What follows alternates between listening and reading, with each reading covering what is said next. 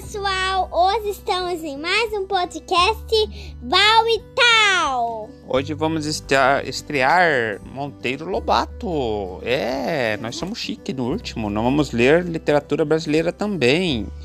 É, hoje vamos iniciar Histórias da Tia Anastácia. Vamos ler uma historinha aqui? É, Tawane já assistiu bastante desenho, né, Tawane? Do Tigre do Pica-Pau Amarelo, do YouTube U. Onde mais você assistiu? É... Aí nunca lemos, né? Nunca lemos história de... Numa peça do Monteiro Lobato, na É. escola. A Tawane, é- a Tawane é muito parecida com a Narizinho, porque tem um nariz pequenininho também, não, narizão. Isso fala dela que nem É. Nós temos a, nós temos Esconde de Sabugosa também. É, não sei. Pedrinho na varanda Você lia não olhou o título. Histórias da Tia Anastácia. Não, o nome da história. Uhum.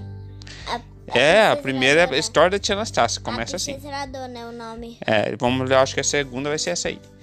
Pedrinho, na varanda, lia um jornal. De repente parou e disse a Emília que andava rondando por ali. Vá perguntar para a vovó o que quer dizer folclore. Vá, dobre a língua. Eu só falo coisas quando me pedem por favor. Lembra que a Emília é assim? Pedrinho, que estava com preguiça de levantar-se, cedeu à exigência da ex-boneca. Emilinha do coração, disse ele, faça-me um maravilhoso favor de ir perguntar à vovó que coisa significa a palavra folclore. Sim, Teteia. O que significa folclore? Acho que é uma rosa de flores. Uma loja de flores, vamos ver aqui então vai ser. Emília foi e voltou com a resposta. Dona Benta disse que folk quer dizer gente, povo.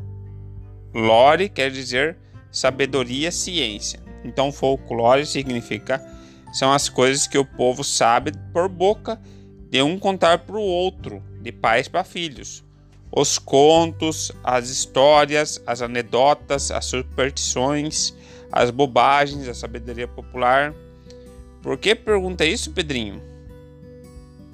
O menino calou-se, estava pensativo com os olhos lá longe. Depois disse: Uma ideia que eu tive, tia Anastácia. É o povo. Tudo que o povo sabe vai contando de um para o outro, ela deve saber.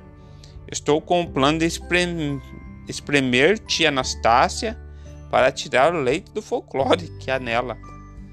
Emília regalou os olhos. Como que é regalar os olhos, Tom? É, não está má, não, é- não está má a ideia. Não, Pedrinho. Às vezes a gente tem uma coisa muito interessante em casa e nem percebe.